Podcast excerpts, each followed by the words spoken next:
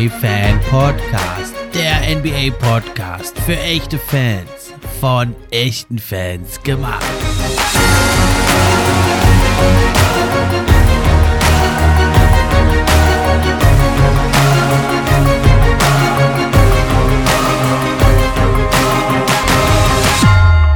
Hallo und herzlich willkommen zur neuen Episode vom NBA Fan Podcast. Ich bin wie immer euer Gastgeber der Steffen und auch heute freue ich mich über jeden, der eingeschaltet hat. Die Themen der heutigen Sendung, natürlich die NBA Finals, die letzten Spiele im Recap und dann habe ich mit meinem Gast vom Max, äh, der Max vom It's Wish Podcast, haben wir uns die neuesten Trade-Gerüchte angeschaut und ihr könnt also auch bei ihm beim It's Wish Podcast in der neuen Episode die ausführliche Analyse zu den Finals hören von ihm und mir. Hier gibt es jetzt nur ein etwas kürzeres Recap für die Leute, die nicht so viel Zeit haben. Wer mehr Zeit hat, der hört sich eben die ganze Episode an beim Here Zwisch Podcast.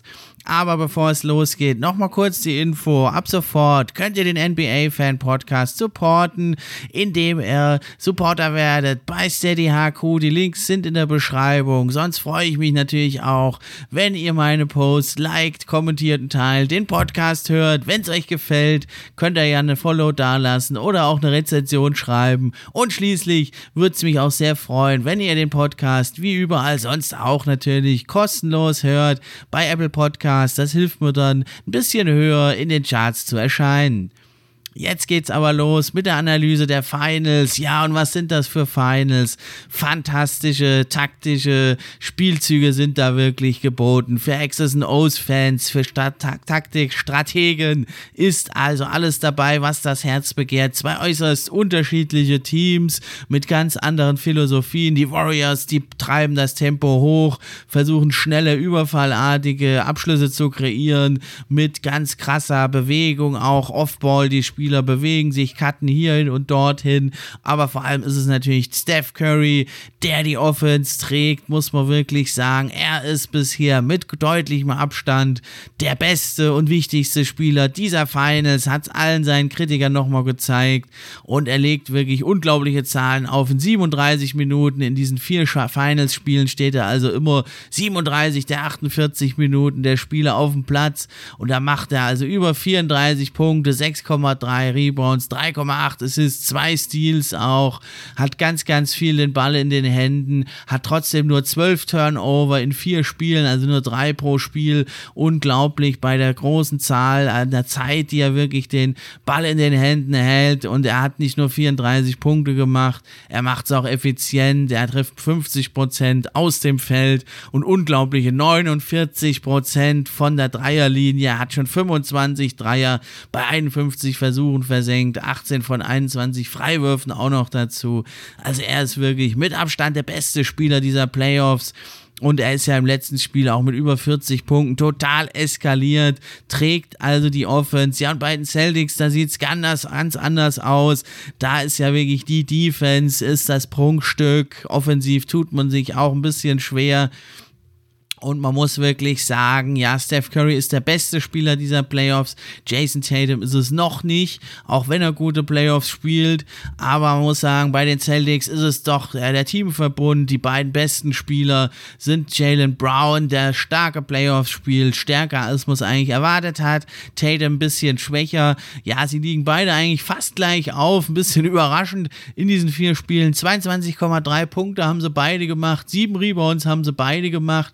Dann kommt aber der große Unterschied. Jason Tatum 7,8 Assists gegenüber 3,8 bei Jalen Brown. Ja, und die Field Goal Percentage, vor allem bei Tatum eben mit 34 Prozent, ist nicht so gut. Von der Dreierlinie immerhin 45,2 Prozent, aber auch von der Freiwurflinie nur 73 Prozent. Da lässt er also wie die ganzen Celtics einiges liegen, hat nur 19 seiner 26 Freiwürfe getroffen. Er ist wohl auch ein bisschen eingeschränkt mit seiner Schulter, der gute Jason Tatum und vor allem aber die Defense der Warriors macht ihm zu schaffen. Die geben ihm da wie seinem Gegenüber Steph Curry, geben sie also sehr, sehr viel Wachsamkeit da, sehr, sehr viel Augenmerk liegt auf ihm und so muss er also doch oft die Assists spielen. Hat er auch wirklich sehr, sehr gut gemacht. In Spiel 1 hat er ja 13 Assists geliefert, aber das Scoring, das fehlt so ein bisschen. Ja, da kann man also wirklich sagen, Curry ist der beste Spieler der Serie bisher, aber Jalen Brown und Tatum sind die Nummer 2 und 3. Ich würde auch sagen, Marcus Smart ist der viertbeste Spieler der Serie, macht das sehr, sehr gut. Vor allem seine Defense gegen Curry ist extrem wichtig, sonst würde der nämlich noch viel, viel mehr punkten, als das ohnehin schon gut, der gute Steph Curry. Und ja, dann der fünftbeste Spieler, da kann man dann wahrscheinlich ein bisschen streiten. Entweder ist es Clay Thompson, Andrew Wiggins oder es ist dann doch Derek White, Al Horford, ja, und dann kommt erstmal auch nichts mehr danach. Dann sind es die Roleplayer, die dann kommen. Also man muss sagen, ja, also äh, die, in der Tiefe sind die Celtics deutlich das stärkere Team. Von Beginn an eigentlich der Serie sieht man das also auch. Gleich das erste Spiel in San Francisco haben sie sich ja geschnappt mit 120 zu 108. Ja, mit dieser Explosion im vierten Quarter, im dritten Quarter war es noch, waren es noch die Warriors mit 38 zu 24 haben sich das geholt ging in Führung und dann macht es Babum und die Celtics zogen davon 40 zu 16. Da waren es vor allem die Roleplayer eben ähm, vor allem also der, ja, kann man fast sagen, der Dirk Nowitzki aus der Domrap, Al Horford mit 26 Punkten in dem Spiel, Derek White mit 21, Jalen Brown auch mit 24 in dem Spiel, Tatum ja nur mit 12, aber eben 13 Assists, das war also schon richtig gut. Ja, und in Spiel 2, da war es dann andersrum da waren es dann wieder eben die Warriors, die sich das Spiel holt mit 107 zu 88, ganz deutlich, 35 zu 14, eben wieder das berühmt-berüchtigte dritte Quarter. Und da war das Spiel eigentlich schon gelaufen im vierten Quarter, war nicht mehr viel zu sehen. Man muss sagen, in dem Spiel war es wirklich, also auch wieder Steph Curry mit 29 Punkten, der also sein Team trug. Und dann war es eigentlich in Spiel 2 äh, Jordan Poole, der eigentlich sonst äh, fast immer vom Feld gespielt wird aufgrund seiner ja, Größe und nicht so guten Defense, attackieren ihn die Celtics. Aber in Spiel 2 war das nicht so der Fall. Musste man sich mal fragen auf Celtics Seite, warum denn? Also in Spiel 4 war es ähnlich. Ja, und so war das also ein ganz, ganz deutlicher Sieg. Man muss sagen, in den ersten beiden Spielen, das hatte ich ja vor den Finals schon gesagt, es wird für die Celtics ganz entscheidend, das Freiwurfduell und das Rebound-Duell für sich zu gewinnen. In Spiel 1 und 2, da war das nicht der Fall, da war das ziemlich ausgeglichen. In Spiel 3 dann aber, das holten sich ja dann eben die Celtics deutlich mit 116 zu 100 daheim in Boston. Und in dem Spiel 3, muss man sagen, da haben sie Celtics also wirklich gut gemacht haben nämlich neun Freiwürfe mehr gezogen. Ja, haben also 24 zu 15 war da das Freiwurfduell. Die Warriors allerdings 13 verwandelt, die Celtics nur 17. Also nur 70 Prozent gegenüber 86 der Warriors. Ja, das war also trotzdem natürlich ein Erfolg für die Celtics, aber viel entscheidender in dem Spiel die Rebounds, denn die Größe und Athletik der Celtics ist doch durchaus ein Problem der Warriors.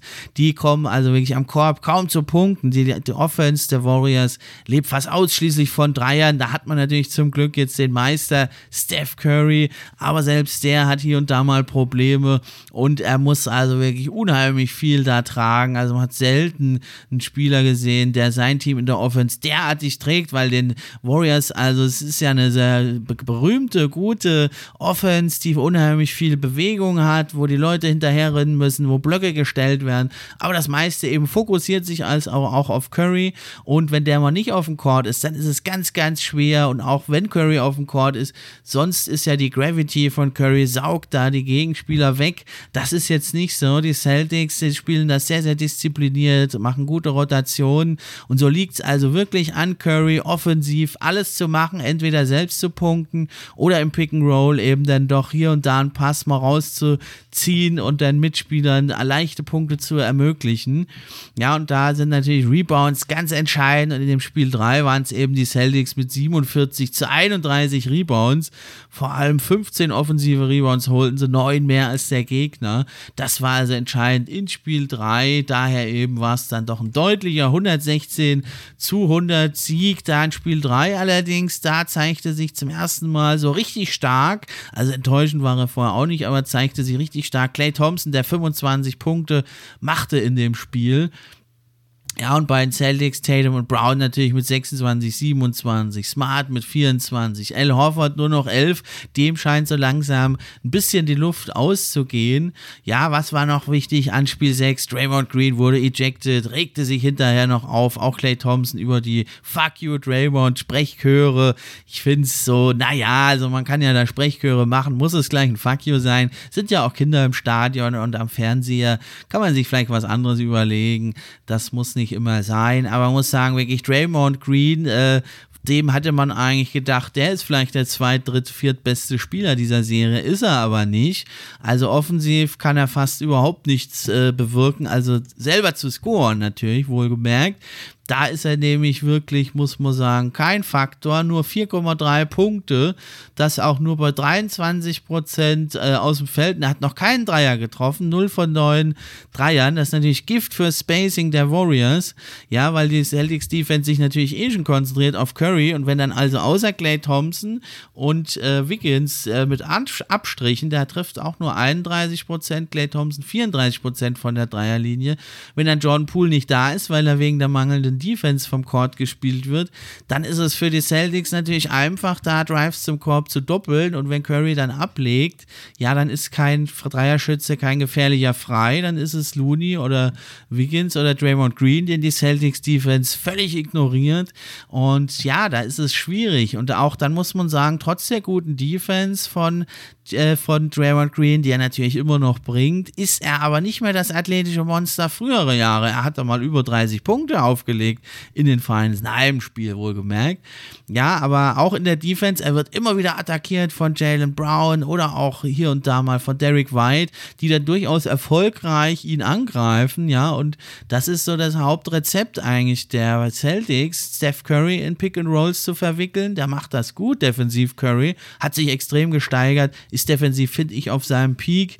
Und aber es ist natürlich eine Strategie der Celtics, ähm, Steph Curry müde zu machen. Bisher hat es noch nicht funktioniert. Ja, aber wenn du ihn natürlich defensiv die ganze Zeit beschäftigst, offensiv, muss er die Hauptlast tragen. Ja, und dann ist natürlich schade, dass dann in Draymond Green, ja, sein Passing ist natürlich trotzdem gut. Er hat sechs Assists, er ist in diesen ganzen Handoffs und so, er bewegt sich gut, er hält die Defense zusammen, aber so im 1 gegen 1 ist er nicht mehr der unbesiegbare, unüberwindbare defensive Rim Protector, der er mal war war. Das muss man wirklich sagen. Es spielt trotzdem sehr, sehr gut, aber es ist ein Problem für die Warriors und eben in diesem Spiel 3 konnten sie das nicht kompensieren. 116 zu 100 und dann kamen sie aber fuchsteufelswild ins nächste Spiel rein und da machten sie es, das holten sie sich wieder, die Warriors, mit 107 zu 99. Und jetzt steht es ja also auch wieder 2 zu 2 ausgeglichen. Und zwar eben wieder einmal, wie schon so oft, dieser berühmte Run im dritten Quarter 30 zu 24 und im vierten Quarter mit 28 zu 19 legten sie nochmal einen drauf, getragen vom Großmeister. Anders kann man es einfach nicht mehr sagen. Steph Curry, der also in Spiel 4 eins seiner besten Spiele überhaupt hinlegt Punkte. Ich glaube, vielleicht, also in den Finals würde ich sagen, ist es das beste Spiel überhaupt, was er gemacht hat. In seiner Karriere könnte man noch drüber streiten.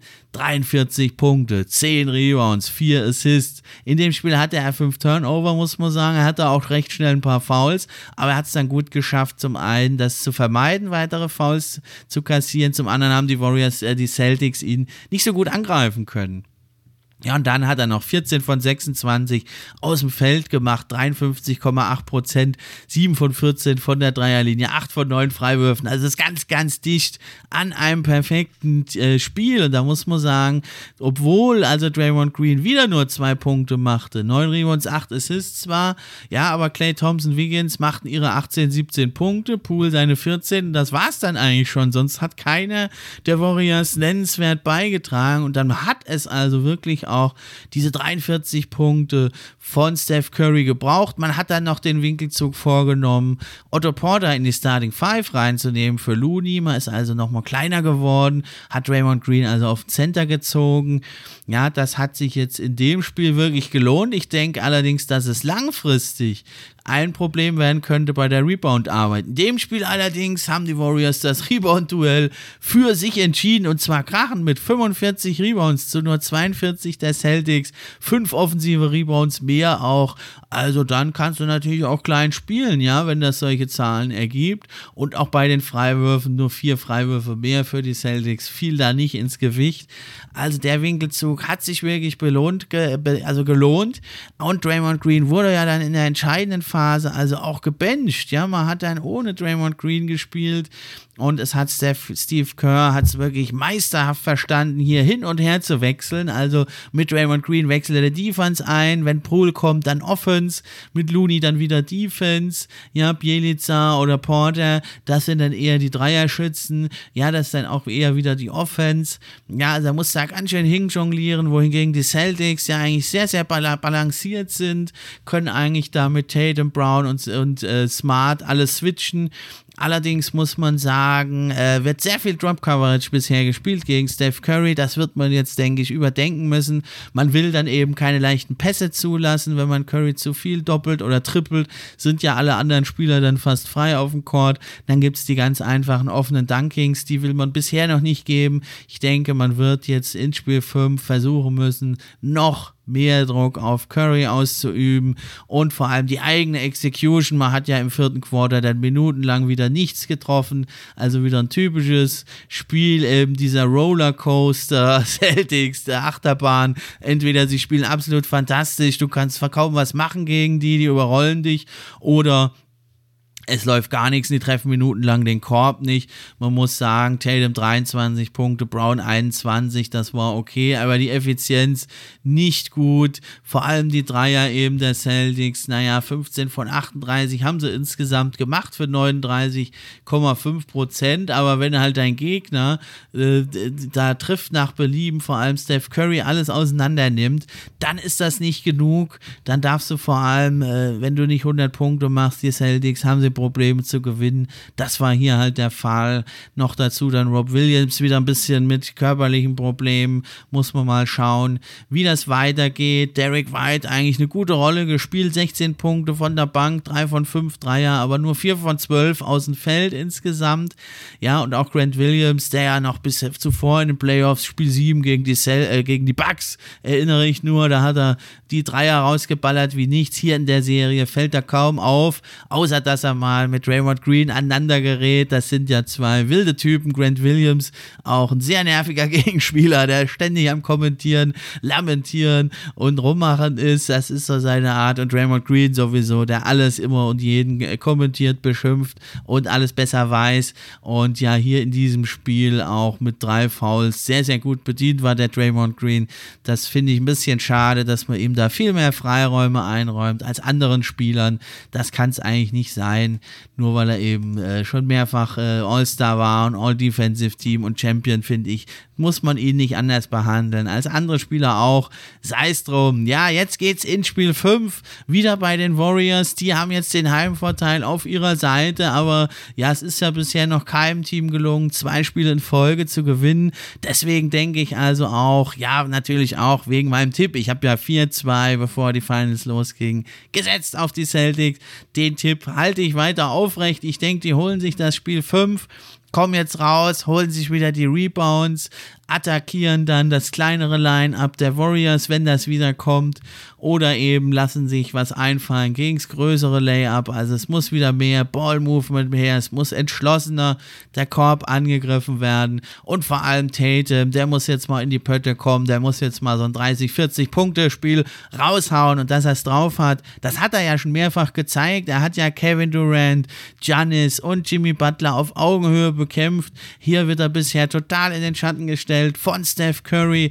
Und deswegen denke ich, das wird jetzt Spiel 5, das Spiel von Jason Tatum und dann mit diesem Bums und mit dieser Wut jetzt vielleicht auch von der letzten Packung, muss man sagen. Die Rebounds müssen sie sich holen, die Freiwürfe müssen sie ziehen. Sie müssen endlich jetzt mal ihre Athletik und ihre Größe ausspielen. Sie müssen gegen Curry die Drop Coverage einstellen. Sie müssen, dann kriegst du halt mal hier und da einen offenen Dank gegen, sei es drum dann, das muss einfach mehr Druck auf ihn ausüben, muss dann rotieren. Du hast die Leute dafür, du hast das Personal dafür und dann holst du das Ding und vielleicht ja sogar Spiel 6 daheim. Aber natürlich, das wisst ihr alle, das ist ein ganz entscheidendes Spiel. Wenn die Warriors sich das holen, fehlt ihnen nur noch ein Sieg, dann haben sie zwei Chancen, dann können sie nach Boston fahren, können das da erstmal locker angehen. Wenn es da schon klappt, gut. Wenn nicht, haben sie dann nochmal daheim das letzte, das letzte Spiel vor der Nase und da in Spiel 7 der Heimvorteil in den Finals ist natürlich ganz, ganz groß. Über 80 Prozent gewinnt da das Heimteam. Es ist also noch lange nichts entschieden hier. Man muss sagen, Wiggins, Clay Thompson sind sehr, sehr solide. Beide haben es aber auch in sich, vielleicht mal für ein 30, 25 bis 30 Punkte zu eskalieren. Steph Curry, man muss sagen, wenn die Warriors das Spiel gewinnen wollen, Spiel 5, muss er wieder um die 40 Punkte hinlegen, muss er wieder eskalieren. Aber auch das trauen wir ihm zu. Ich setze jetzt erstmal auf die Celtics, dass sie das Spiel 5 holen, aber warten wir es ab. Kann auch sein, dass ich total daneben gelegen habe. Das war es also erstmal jetzt zu den Finals. In der nächsten Folge geht es natürlich weiter und dann auch wieder mit meinem Stammgast Julius. Der wird dann wahrscheinlich kommen. Dann werden wir uns entweder aufs Spiel 7 einstimmen oder schon den Abgesang einstimmen auf die Saison. Jetzt geht es gleich weiter. Also mit den allerneuesten, angesagtesten Trade-Gerüchten. Da ist ja allerhand unterwegs und da ist dann mein Gast, der Max, auch da. Also viel Spaß, bis gleich.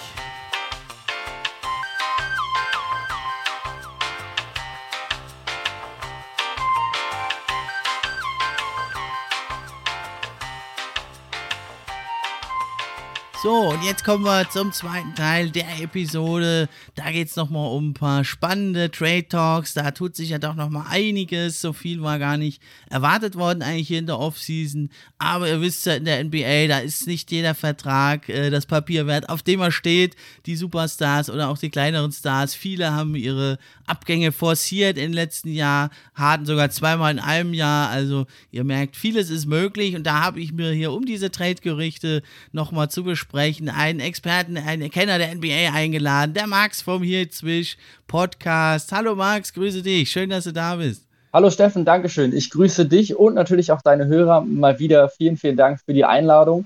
Ich freue mich auf die Episode. Ich freue mich, einfach jetzt nochmal über so ein paar Trade-Gerüchte nochmal mit dir zu reden. Macht auch einfach immer wieder Spaß, sich einfach so ein paar Szenarios quasi mit vorzustellen, was jetzt eben die NBA-Teams alles noch so tun könnten um sich potenziell zu verbessern und dann eventuell doch nochmal zu verschlechtern. Ja, und gerade natürlich interessant jetzt für die, für die Hörer und Fans der Teams, die jetzt schon ausgeschieden sind, die nicht in den Finals sind, die wollen natürlich da auch auf dem Laufenden gehalten bleiben und da ist auch immer ganz interessant, finde ich mal, neben den Finals nochmal zu gucken, was läuft denn alles so nebenbei. Ja, Mensch, Max, äh, wir hatten ja, äh, ich hatte in der letzten Folge, in einer der letzten Folgen bei mir mit dem Chris schon also unendlich viele Aiden-Szenarios äh, durchgesprochen. Deswegen wollte ich dich nur noch mal fragen, was meinst du denn? Wo landet er oder meinst du, der bleibt sogar in Phoenix? Also, dass er da bleibt, kann ich mir jetzt eigentlich fast nicht vorstellen, muss ich zugeben. Also, alles, was jetzt so in den Medien jetzt gerade mit kursiert, ist, zeigt für mich irgendwie jetzt gerade schon relativ deutlich, dass es da irgendwie schon so einen kleinen Bruch jetzt gerade mit gibt. Also, es wirkt irgendwie so, als hätten die Suns sich mehr von ihm erwartet.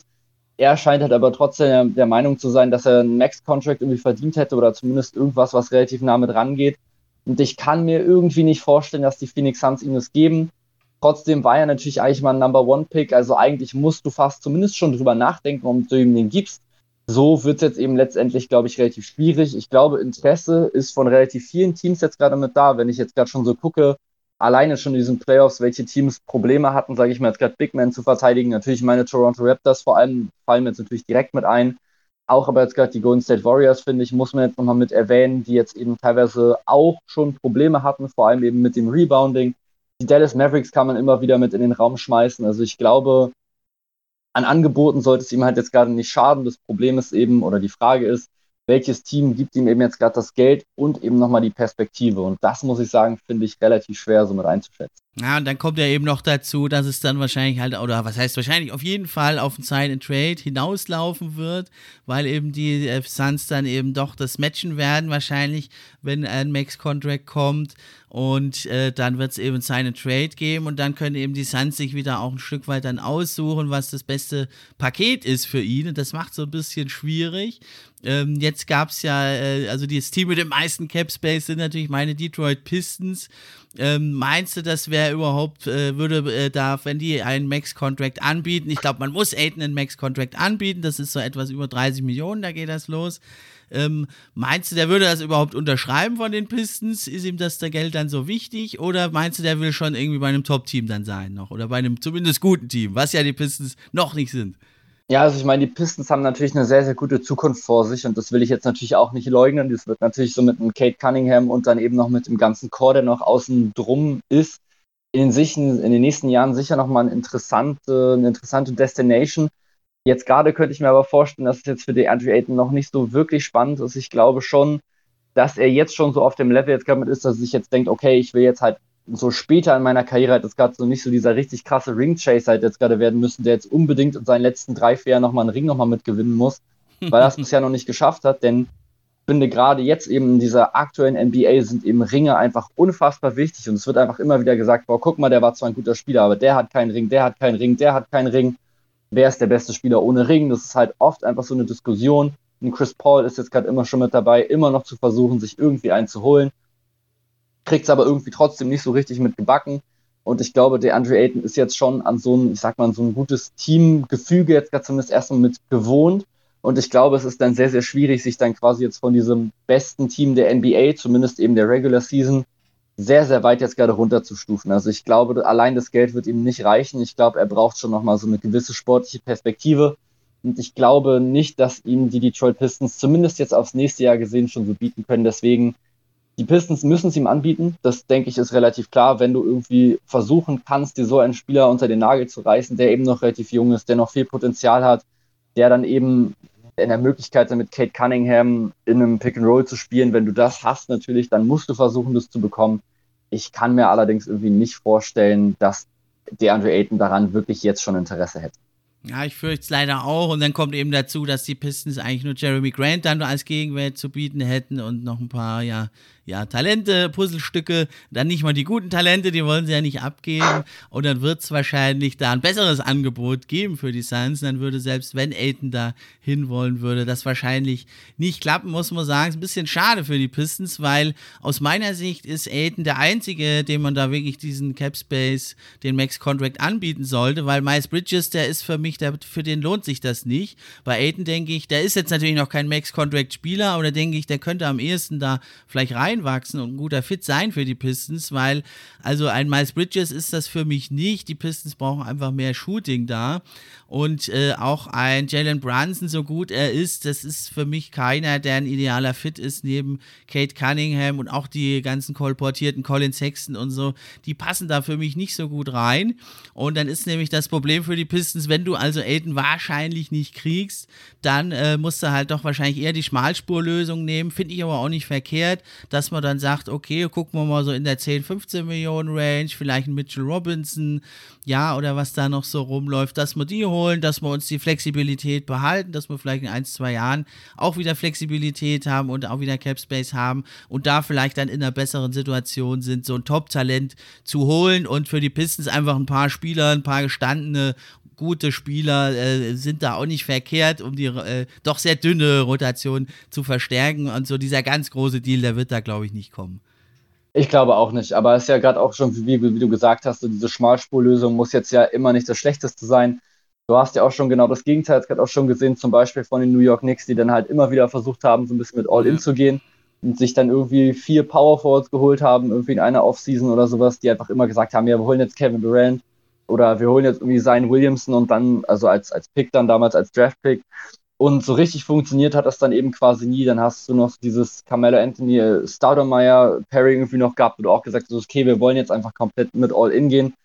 Und ich finde, bei den Pistons ist es, glaube ich, jetzt eigentlich in Ordnung, wenn du jetzt eben nicht so dieses junge Talent, was du halt jetzt gerade bezahlen würdest, bekommst, dass du dann halt eben sagst, ja gut, dann gucken wir einfach in ein, zwei Jahren halt nochmal.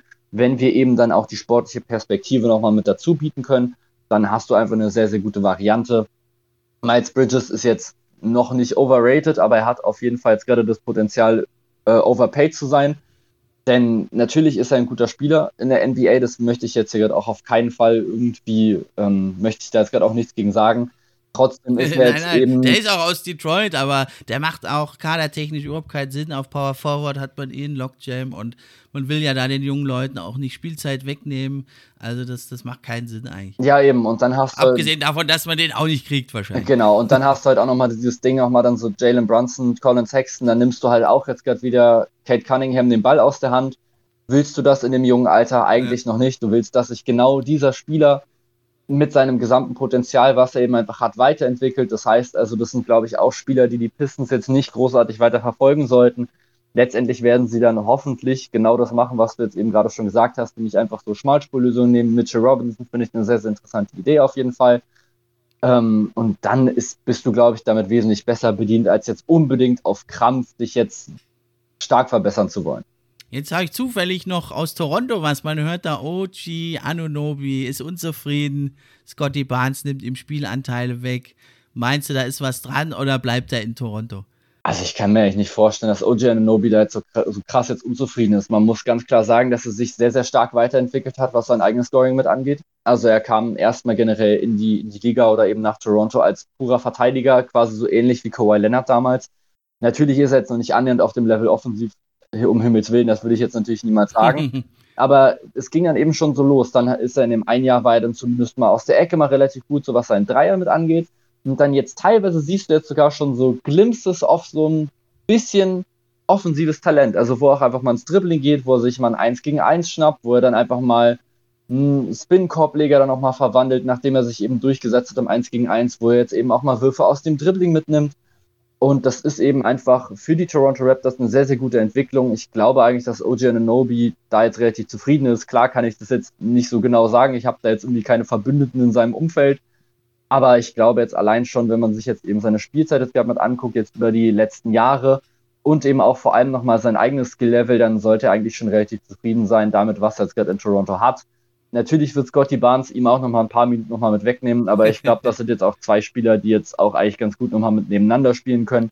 Ich wüsste jetzt nicht, warum der eine spielen kann und der andere nicht. Beide sind jetzt schon relativ gute Verteidiger, also Scotty Barnes schon ein relativ guter Verteidiger, OJ Ananobi sowieso. Und beide haben auch eher so ein kleines bisschen andere Talente so in der Offensive. Scotty Barnes hat eben noch mit seinem Wurf so ein bisschen Probleme. OG Ananobi eben eher nochmal mit so einem, ja, so mit so einer Art Drive halt eher nochmal so ein bisschen Probleme. Also das heißt, eigentlich sind sie jetzt schon Spieler, die sich, glaube ich, auch ganz gut mit ergänzen können. Also kann ich mir jetzt eigentlich nicht vorstellen, dass da jetzt wirklich was dran ist und ich glaube auch nicht, dass die Raptors ihn jetzt abgeben wollen würden. Eigentlich geht ja der Trend da auch hin, äh, je mehr Wings du auf dem Court hast, die auch verteidigen können und selber ein bisschen kreieren und werfen, also so Free and D Plus, sagt man ja jetzt mittlerweile, ne? Die äh, Free and D alleine reicht schon gar nicht, man muss schon ein bisschen noch kreieren können. Also wenn es halt gut sein soll. Und da geht es ja eigentlich hin bei den Raptors, die haben ja da schon ganz viele interessante Line-Ups mit sehr, sehr vielen äh, dieser Wings, wie auch die Celtics. Und das würde mich schon wundern. Allerdings hat man das jetzt gehört aus relativ verlässlicher Quelle von The Athletic, dass da Unruhe herrscht. Und das hört man eigentlich selten aus Toronto. Deswegen dachte ich, besprechen wir das mal hier kurz. Denk aber auch, das werden sie dann schon hinkriegen. Warten wir es mal ab. Aber es gibt noch ein anderes Gerücht. Das würde mich mal sehr interessieren. Was hältst du denn davon? Die Brooklyn Nets äh, werden da oft genannt.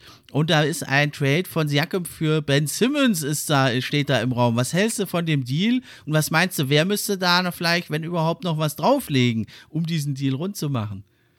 Also finde ich tatsächlich erstmal relativ schwierig. Ich meine, Ben Simmons hat jetzt ähm, das letzte Jahr jetzt quasi überhaupt nicht mehr gespielt. Das, was wir jetzt als letztes gesehen haben, war sehr, sehr schwach in der Serie gegen die Atlanta Hawks. Auf der anderen Seite hast du jetzt eben mit Pascal Siakam All-NBA Third-Team-Player, der auch in der letzten Saison wieder, wieder relativ doll unterm Radar geflogen ist, wie ich finde. Also ich glaube, jetzt am Ende waren es so in etwa 22 Punkte, 9 Rebounds oder so die Ecke und dazu noch so 4, 5 Assists. Also das ist schon ein Spieler, der auf jeden Fall einen guten Impact nochmal mit haben kann. Ist er jetzt so dieser absolute First, First? Also kann er jetzt gerade sein First Scorer in einem Meisterschaftsteam sein? Nein, glaube ich ehrlich gesagt nicht dran. Kann er die zweite, dritte Option sein? Dritte hat er schon gezeigt. Zweite muss er natürlich nochmal mit beweisen, je nachdem eben, wer da nochmal mit neben ihm steht. Aber ich aus Raptors Sicht würde natürlich stark von abraten. Ich meine, klar, wenn du mich jetzt gerade gefragt hättest vor zwei Jahren, ja, hier, wer hat das größere Potenzial, da vielleicht eher nochmal zu so einer Art Superstar nochmal noch mal dran zu kommen. Natürlich ist es Ben Simmons mit seiner gesamten Defense, die er einfach hat, mit seiner unfassbaren Größe, mit seiner Athletik, mit seinem Tempo.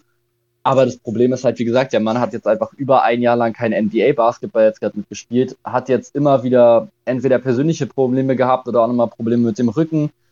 Und da würde ich jetzt halt gerade erstmal sehr, sehr dollen Abstand jetzt gerade mitnehmen. Und ich glaube, die einzigen Teams, die da jetzt gerade wirklich nochmal einen Move für Ben Simmons machen würden, sind jetzt eher so eine Art so verzweifelte Teams, die jetzt halt hoffen, dass er die, dass er sie irgendwann da jetzt gerade wieder so ein kleines bisschen mit rausrettet.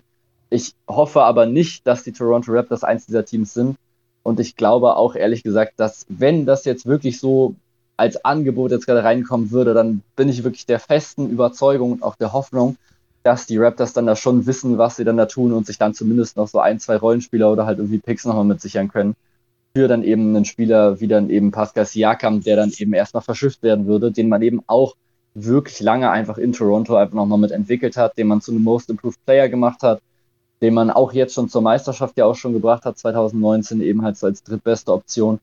Und ich glaube, man weiß schon, was man an Pascal Siakam hat und ich hoffe auch, dass man weiß, dass man dafür auch wirklich einen guten Gegenwert bekommen könnte in der gesamten Liga.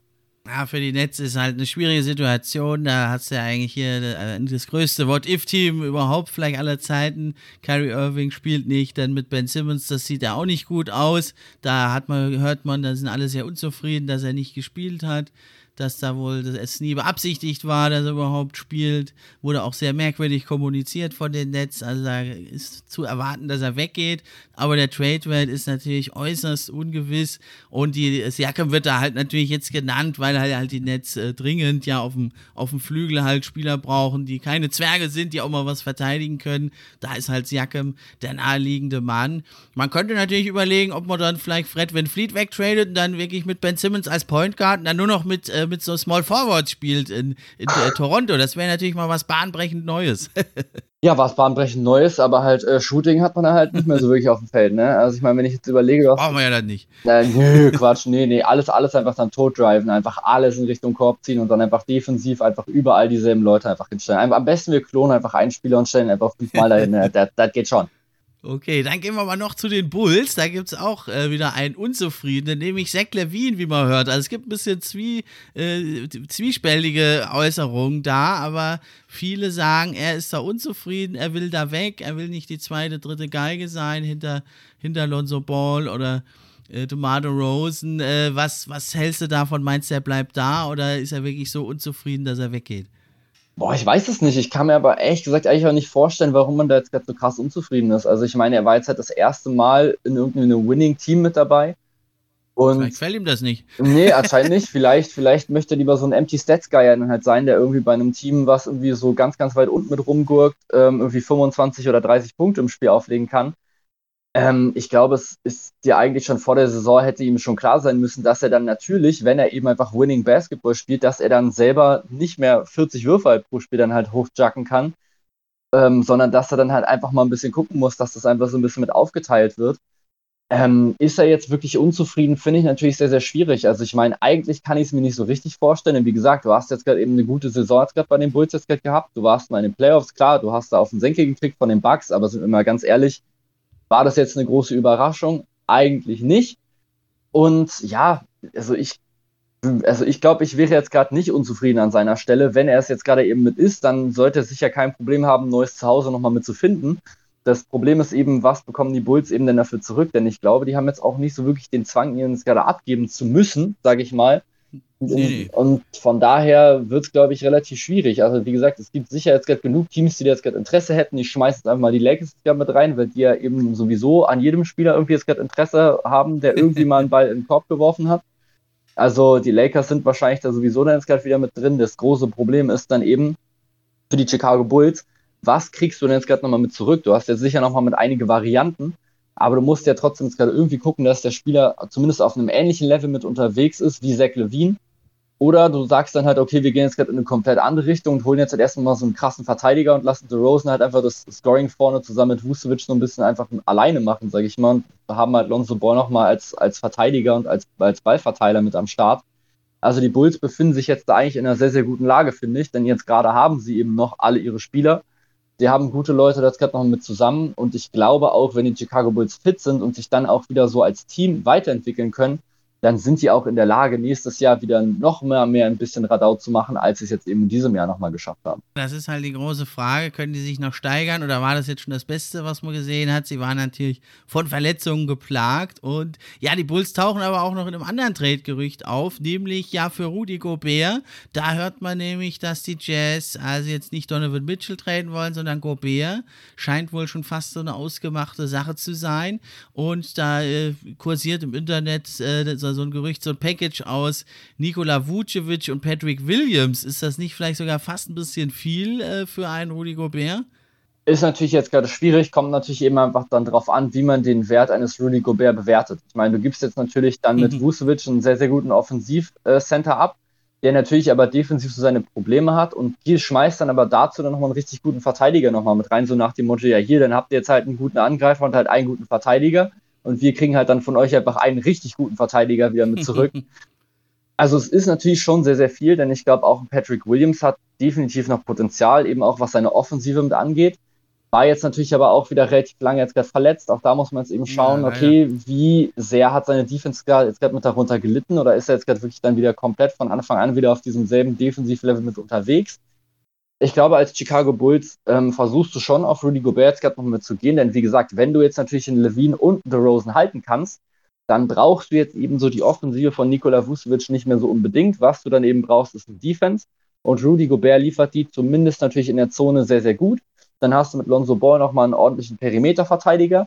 Das Ding ist, genau da, finde ich, brauchst du eben dann nochmal so diesen guten Wing-Verteidiger. Und genau da hast du eben nochmal einen Patrick Williams, der eben genau da quasi nochmal mit reinstoßen müsste, eigentlich in diese Lücke.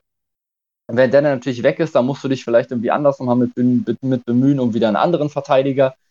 Also ist relativ schwierig. Dass Rudy Gobert wechseln wird, finde ich, ist irgendwie jetzt schon relativ sicher. Gefühlt gibt es jetzt schon seit drei Jahren Gerüchte drüber, dass Donovan Mitchell und Rudy Gobert nicht zusammen klarkommen, dass sie auch immer wieder irgendwie Streitigkeiten haben. Und auch was jetzt gerade zu ihrem Basketball damit angeht, denkt man sich immer wieder, okay, die Utah Jazz spielen eine verdammt gute Regular Season schaffen es aber einfach nicht, das dann in den Playoffs aufs Parkett zu bringen, treffen ihre Dreier einfach nicht mehr so auf demselben Level und Rudy Gobert taucht halt einfach offensiv komplett mit ab und ich glaube, dass Donovan Mitchell da einfach keine Lust mehr drauf hat, dass er sowas gesagt hat wie, ja komm, jetzt entweder ihr tradet den oder ich will jetzt halt weg. Und also ich kann ich mir zumindest schon vorstellen, dass er da den Utah Jazz so ein bisschen die Pistole auf die Brust gesetzt hat und ich glaube, für die Jazz ist es dann eben ein klarer Faktor, dass nicht Donovan Mitchell das Problem ist, sondern dann eben leider offensiv sehr, sehr limitierter Rudy Gobert. Aber wird echt interessant, wie es in Utah weitergeht, weil auch der Erfolgscoach Quinn Snyder ist ja auch weg. Und jetzt wird es interessant, wie es da weitergeht, ob man vielleicht sogar einen totalen Neuaufbau macht und Mitchell auch noch wegtradet. Glaube ich jetzt zwar nicht. Wenn man Gobert wegtradet und Mitchell behält, denke ich, da kann man durchaus drauf aufbauen. Und äh, ich muss sagen, jetzt der Gobert-Fit finde find ich jetzt von allen diesen Varianten, die hier rumfliegen, in Chicago fast am besten eigentlich. Ne? Weil die brauchen eigentlich einen guten Verteidiger am Korb. Klar, er hat, sie haben dann nicht mehr dieses Spacing wie mit Vucevic, aber der hat eigentlich eh nichts getroffen. Also wenn du eh nur auf dem Papier das Spacing hast, dann bringt es auch nichts. Der wurde oft ignoriert vom Gegner jetzt. War vielleicht auch eine Ausreißer, eine besonders schlechte Saison von ihm, aber also du hast ja genug Scorer da auf dem Flügel, wie, die, wie du es schon sagtest. Und das, denke ich, wäre sowohl für die Bulls, wenn sie das denn wollen, als auch eben ja äh, für Gobert ein guter Fit. Und dann kann ja nämlich Zach Levine weiter da ballern und ist dann auch zufrieden. So schlägt man vielleicht zwei Fliegen ja mit einer Klatsche. Und das würde mich, glaube ich, freuen für die Bulls. Und das fände ich sehr, sehr interessant, dann zu sehen, wo die dann landen in der Eastern Conference mit einer deutlich verbesserten Defense wahrscheinlich. Weil man muss ja sagen, Gobert ist bisher nur in der Regular Season ein guter Verteidiger, aber das liegt natürlich auch an diesem ganzen Defensivkonzept der Jazz. Die haben ja auf dem Flügel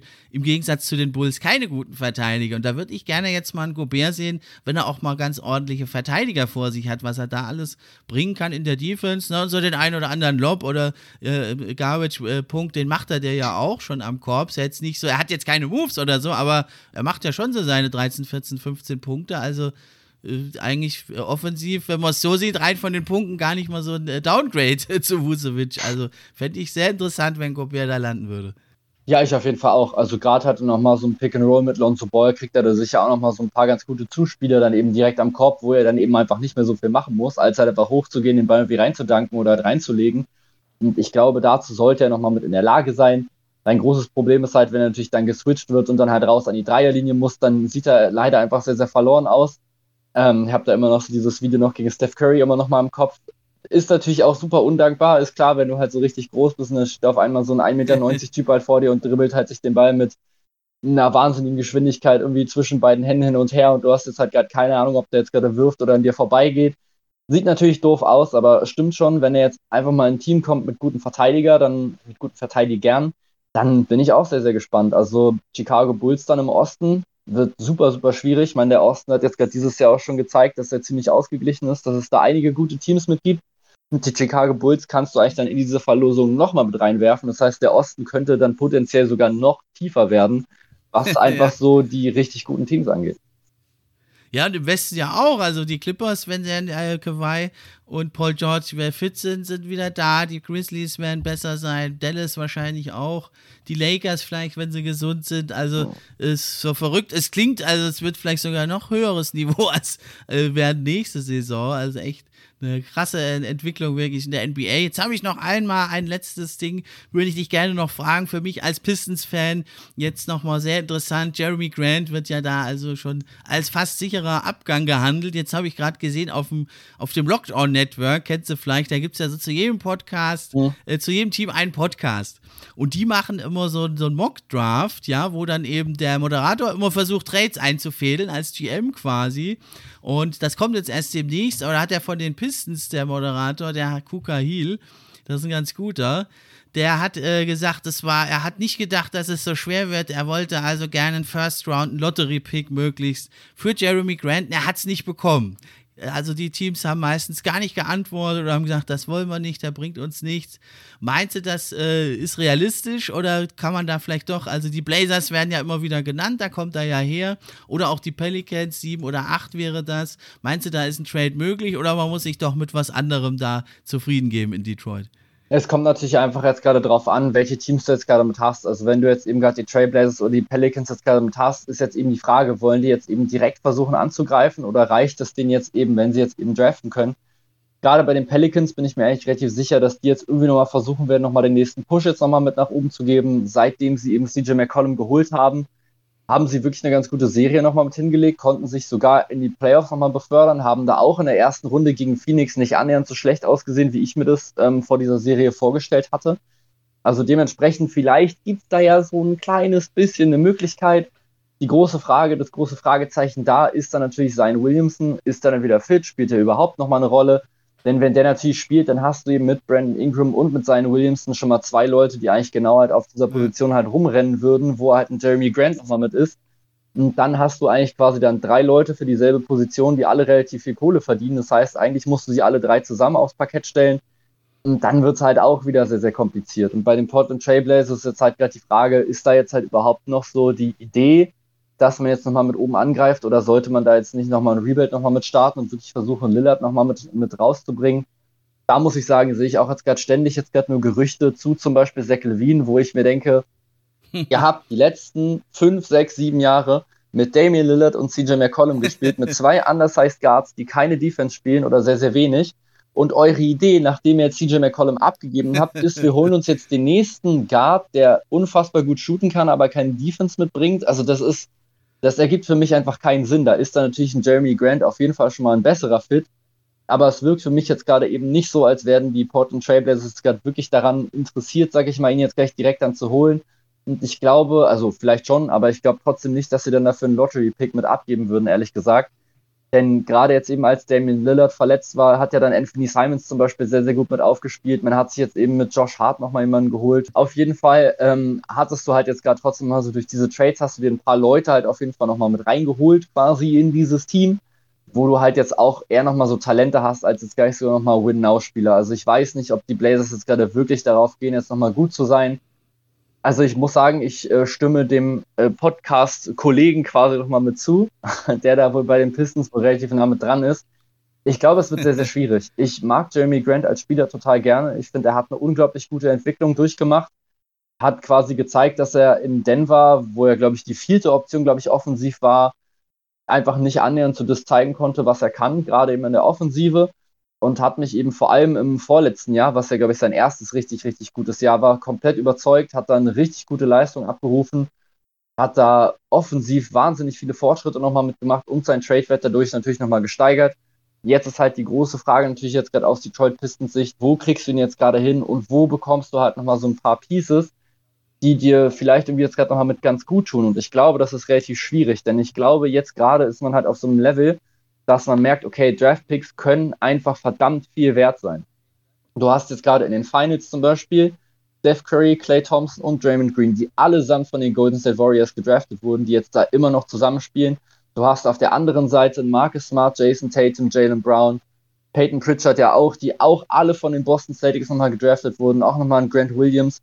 Und ich glaube, Draftpicks sind jetzt gerade relativ hoch nochmal mit dem Kurs, weil du halt auch sehen kannst, okay, du brauchst jetzt nicht unbedingt einen mega hohen Draftpick, um einen guten Spieler draften zu können. Nikola Jokic war ein Second-Round-Pick, Draymond Green kam relativ spät, Isaiah Thomas ja. war damals ein Second-Round-Pick. Klar, der ist jetzt aus der Liga raus, aber auch der hatte so seine, also vor allem diese eine Saison, wo er wirklich offensiv einfach bestialisch gut mit unterwegs war.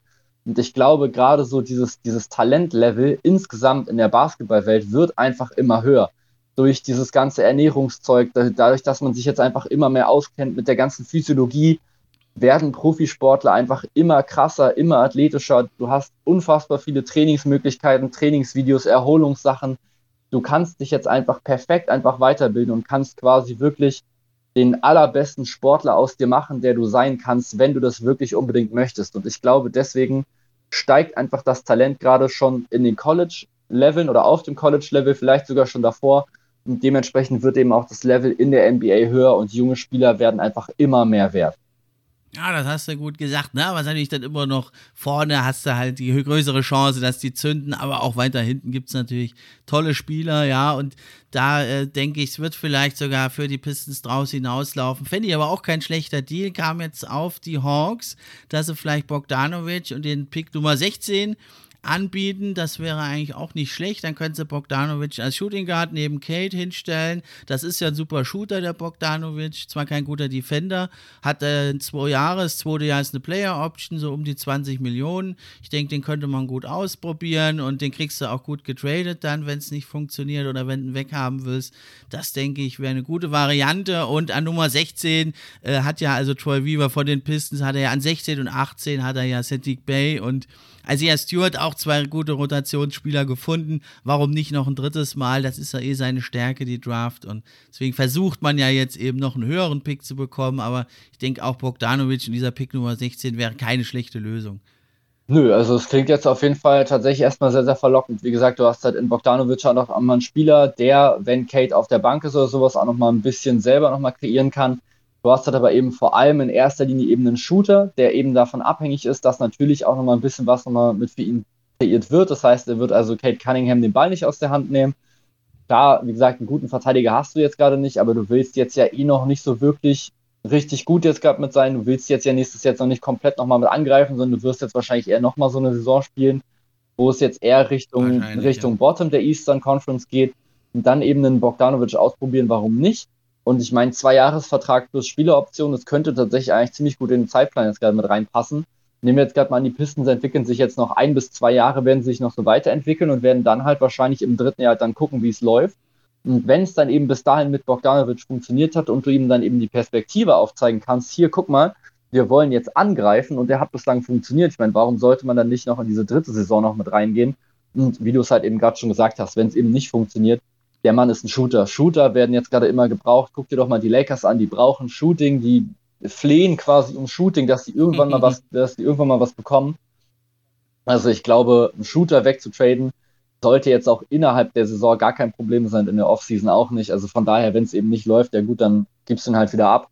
Und halt so, ja, Pick 16, damit kann man auf jeden Fall was anfangen. Es gibt definitiv Leute, die weiter unten gedraftet wurden und auch so in dieser Region, die unglaublich gute Spieler geworden sind oder die jetzt zumindest erstmal, wie jetzt eben ja schon bei den Pistons, schon mal zumindest gute Rotationspieces sind, eben nochmal mit dem Potenzial, sich zu verbessern. Und den Nummer 5 Pick hat man ja auch noch Da versucht man wohl auch den hoch zu traden, wird aber schwierig. Aber bei Sacramento weiß man ja nie, die sind an Nummer 4. Vielleicht lässt sich da noch irgendwas über den Tisch ziehen. ja, Max, dann äh, sind wir am Ende schon angelangt hier von diesem Streifzug durch die Gerüchteküche. Oder hast du noch was auf Lager, was ich jetzt nicht gesehen habe? Boah, nee, ehrlich gesagt nicht. Also ich glaube, du bist da sehr, sehr gut schon informiert, Steffen. Also wenn ich jetzt hier mal so durch meinen Twitter mal so durchgucke, dann sieht das schon äh, relativ gut abgearbeitet jetzt gerade aus hier von uns heute. Ja, dann äh, schön, dass du da warst. Hat echt wieder Spaß gemacht, hier deine Meinung zu hören, sich mit dir auszutauschen. Bist hier natürlich auch in Zukunft immer herzlich willkommen. Hört da also auch rein bei Max. Der hat einen ganz hohen Output und ist immer am Puls der Zeit der NBA und haut da Ansichten und Meinungen raus. Immer fundiert und immer auch mit einem objektiven Auge versehen. Also hört da mal rein beim Here It's Wish Podcast. Mir bleibt also nur noch zu sagen, das war's für heute. Macht Macht's gut, ich bin raus.